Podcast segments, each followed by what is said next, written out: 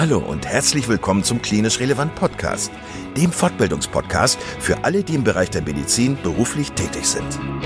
Wir begrüßen dich ganz herzlich zu dieser Folge und freuen uns sehr, dass du heute eingeschaltet hast.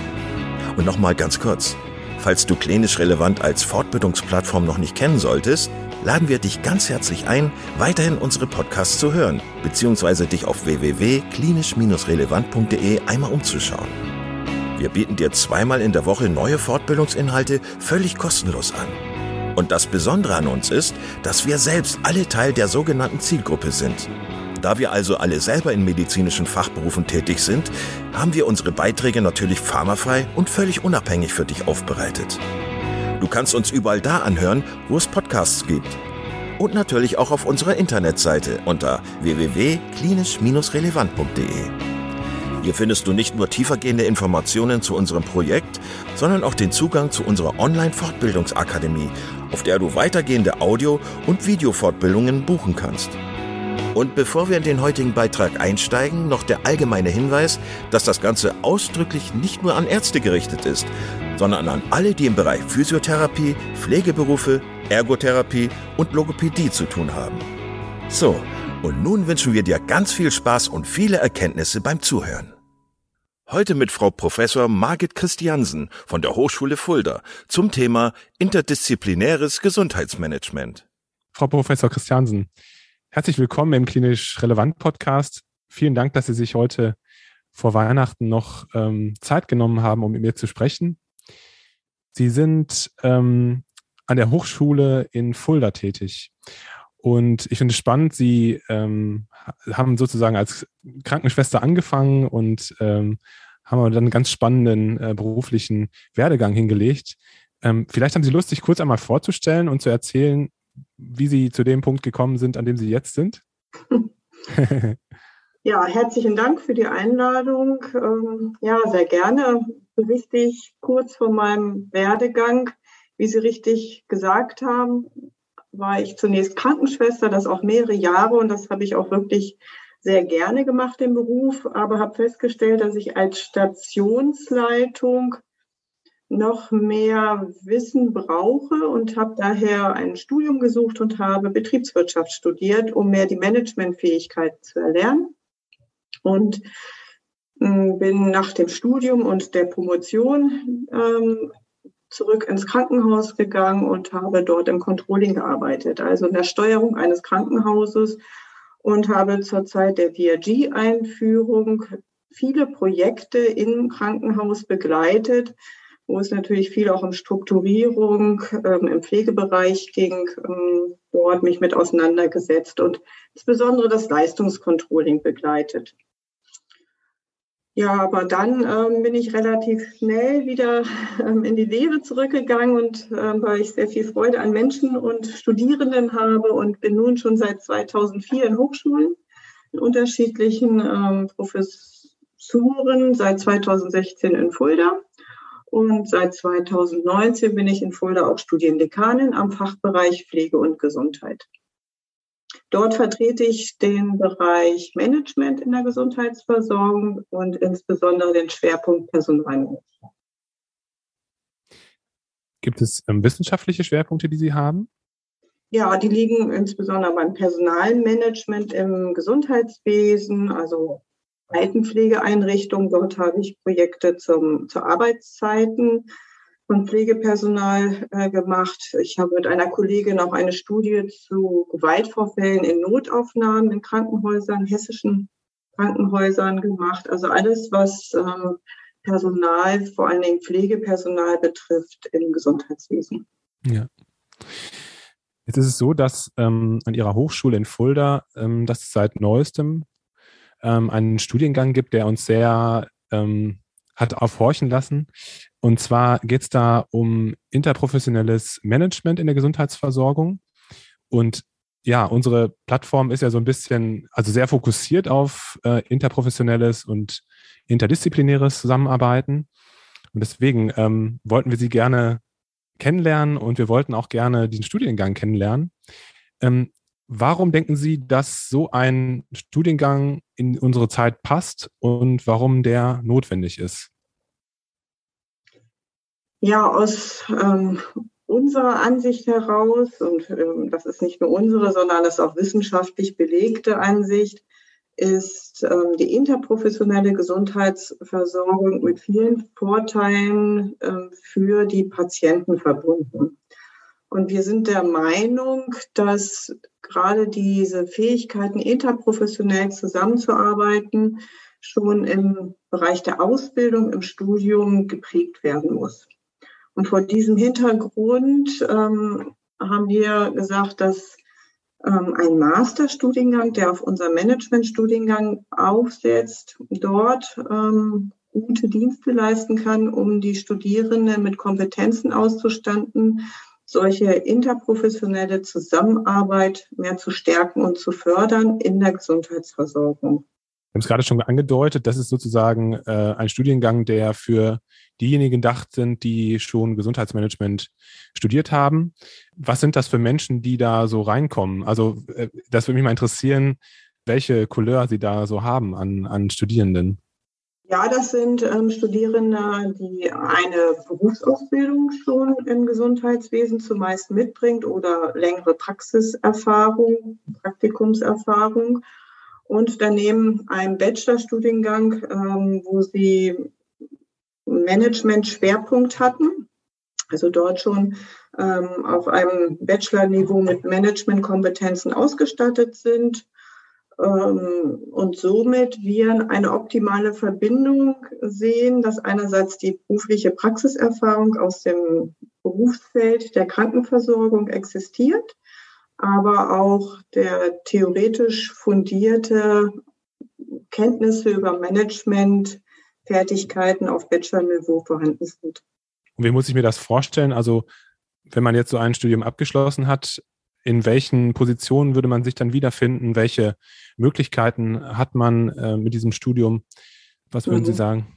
Also damit hat man sich für leitende Positionen in der Gesundheitsversorgung sei es zum Beispiel eine Pflegedienstleitung, eine Bereichsleitung im Krankenhaus äh, oder für Projekte in Krankenhäusern, großen ähm, Kliniken oder Gesundheitseinrichtungen, äh, MVZ-Leitungen. Also alles so leitende Funktionen in mittleren bis größeren Unternehmen der Gesundheitsversorgung. Und dort sind sie dann insbesondere mit dem Wissen, dass die interprofessionelle Versorgung gestärkt werden muss. Und äh, diesem Wissen, wie kann ich die stärken, äh, mit einer ja, speziellen Kompetenz ausgestattet. Und das heißt, dass man dann auch viel mit ärztlichen Kollegen zusammenarbeiten würde in dem Fall? Ja, natürlich. natürlich. Ja. Genau. Ähm, jetzt ist das wahrscheinlich sehr schwer zu sagen in einem Satz, aber uns interessiert das schon sehr. Also wie man die ähm, interprofessionelle Arbeit im Krankenhaus, aber auch in anderen medizinischen Strukturen verbessern kann, weil wir, also wir sind ja alle in, in, in der Medizin tätig. Da spreche ich jetzt für uns alle hier aus dem, aus dem klinisch relevanten Team. Unsere Erfahrung ist, dass das häufig nicht gut funktioniert. Mhm. Und also gibt es so ein paar Tipps, die Sie vielleicht aus der Schnelle so herausgeben könnten? Hm. Wie man das verbessern ja. kann? Also Sie haben das richtig festgestellt. Ähm, es gibt Probleme in der Praxis, in dieser interprofessionellen Zusammenarbeit, die sich begründen lässt aus, ja, aus der Herkunft der Profession, dass jeder professionsgebunden seine Ausbildung ist und ähm, wir nicht so sozialisiert sind in der interprofessionellen Zusammenarbeit. Und das lässt sich auch nicht von heute auf morgen ändern und ähm, alle Probleme beseitigen.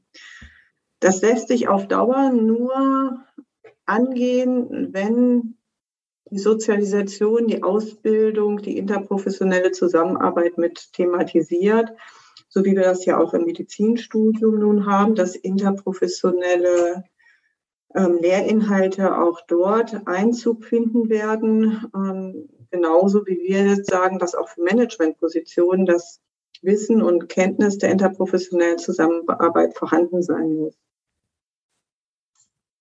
Unsere Studierenden ähm, ja, diskutieren und erarbeiten sich vor theoretischem Hintergrund mit welchen Instrumenten kann man solche interprofessionelle Zusammenarbeit fördern. Das sind ähm, Personalführungsinstrumente, das sind aber auch organisatorische Elemente, das sind Controlling-Instrumente. Also ein bunter Strauß, wie kann ich das fördern und begleiten? Haben Sie das Gefühl, dass das alles ein bisschen zu arztzentriert ist in Deutschland? Naja, das ist schon eine starke Professionsgruppe, die ähm, ja. Äh, ja. sich da auch ungern ähm, Bereiche abnehmen lässt. Aber wir sehen ja, dass auch andere Bereiche sich zunehmend akademisieren. Also wir haben die Hebammen zum Beispiel mit einer Vollakademisierung. Also ich sehe schon, dass da eine Bewegung ist. Und ich hoffe, dass es ähm, auch im Pflegeberufegesetz noch Anpassungen geben wird, dass dort auch die Akademisierung eine Chance bekommt. Und wenn wir dort nachziehen gegenüber auch anderen Ländern, denke ich schon, dass mit neuen Generation Mediziner, die auch andere Aspekte im Medizinstudium schon mit aufnehmen, ähm, wir dort uns weiterentwickeln können. Ich glaube, dass am Ende natürlich viele Entscheidungen auf den Schultern der Ärztinnen und Ärzte lasten.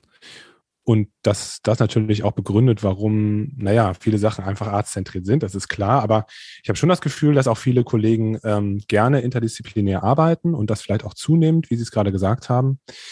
Ähm, aber ja, das, äh, das sind Strukturen, die wachsen müssen. Ich, ich kenne das immer von äh, zum Beispiel von den Schmerzklinikkonferenzen, äh, wo wirklich dann zusammengesessen wird mit den Ergotherapeuten, mit der Pflege, mit den Physiotherapeuten, mit den Psychologen. Und das ist wirklich fruchtbar in den meisten Fällen. Ähm, Sie haben es vorhin gesagt, dass das wissenschaftlich erwiesen ist, dass interprofessionelles Arbeiten ähm, für die Patienten Vorteile bringt dass das, ähm, das muss ja eigentlich auch das Ziel sein unserer Arbeit. Also gibt es da Beispielarbeiten, die jetzt gerade so einfallen oder was gibt es da für wissenschaftliche Arbeiten zu?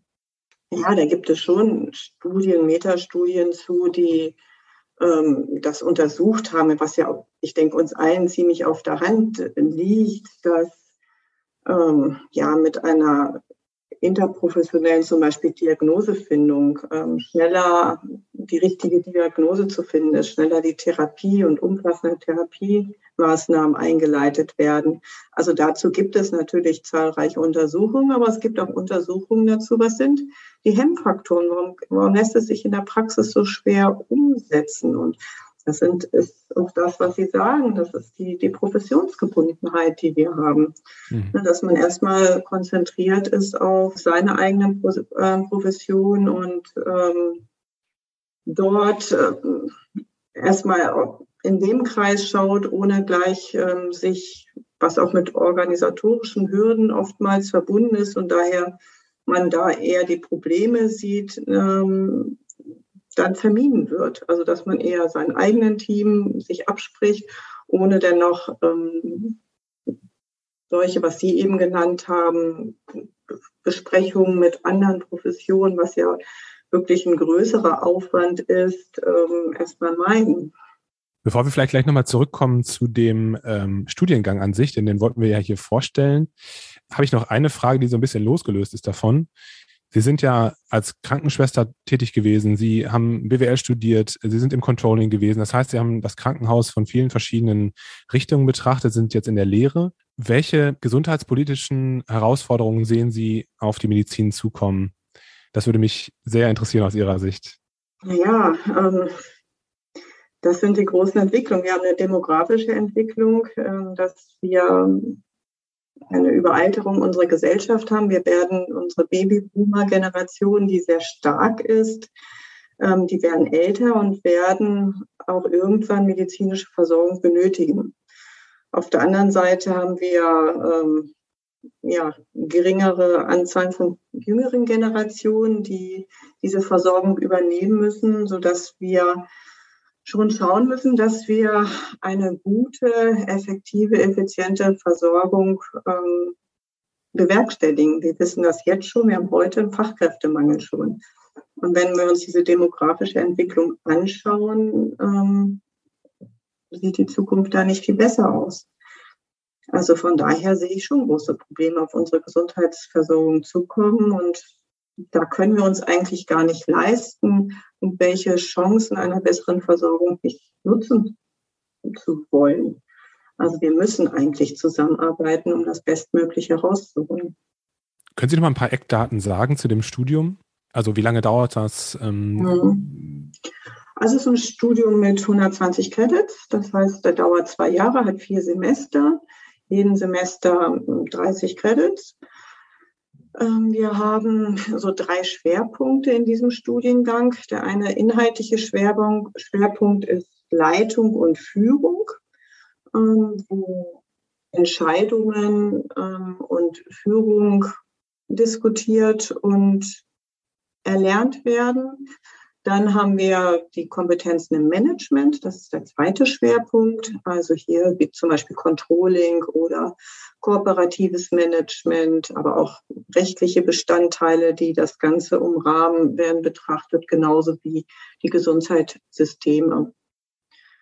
Dazu gehört noch technische Innovation. Ich denke, auch ohne die können wir keinen zukunftsweisenden Master ausgestalten. Das ist natürlich ein ein wichtiger Bestandteil unserer zukünftigen Gesundheitsversorgung. Außerdem ist ein dritter ähm, starker Schwerpunkt der Forschungsschwerpunkt, ähm, quantitative und qualitative Methoden. Die Hochschule Fulda ist ja bekannt für seine Forschungsstärke, gerade im Gesundheitswesen. Einer der wenigen Hochschulen für angewandte Wissenschaften, die in dem Bereich Promotionsrecht haben. Das Ganze wird auch begleitet mit einem umfangreichen Forschungsprojekt, was in Studierendengruppen äh, durchgeführt wird und dann in eine Masterthesis mündet. Und der Studiengang ist jetzt das erste Mal gestartet zum Wintersemester hin, ist das richtig? Genau. Wir werden Informationen zu dem Studiengang auch gerne verlinken auf, ähm, auf unserer Internetseite in den Show Notes zu dem Podcast. Und äh, dann kann sich jeder, der sich dafür interessiert, auch weiter informieren. Gerne. Kann auch sich gerne bei uns melden, wenn noch Fragen bestehen. Perfekt. Antworten wir die gerne. Frau Professor Christiansen, dann danke ich Ihnen ganz herzlich für Ihre Zeit heute und für die spannenden Ausführungen. Ich ähm, finde, dass das ein sehr zukunftsweisender Studiengang ist und ich hoffe, dass sich ja, viele Leute melden bei Ihnen und ja, studieren werden. Ich, auch. ich glaube auch, wir sind auch überzeugt von ähm, diesem Programm. Absolut.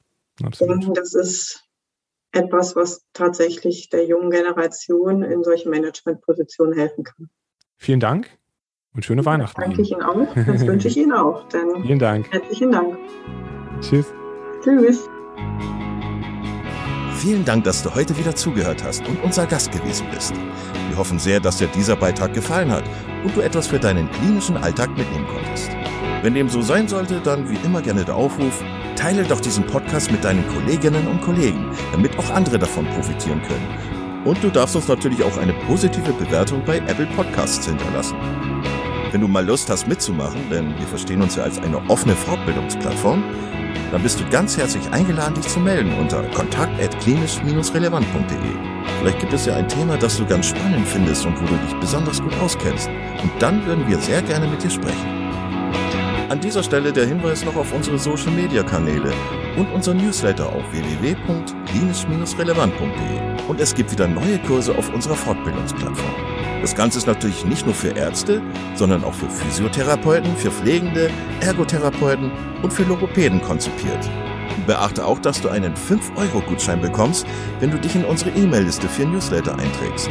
Dann kannst du mit diesem Gutschein in der Fortbildungsakademie einkaufen, denn da gibt es viele spannende Beiträge. Schau dich doch einfach mal dort um. Also, ich wünsche dir jetzt eine gute Zeit und freue mich schon, wenn du beim nächsten Mal wieder einschaltest. Pass auf dich auf, bleib gesund. Bis zum nächsten Mal. Ciao.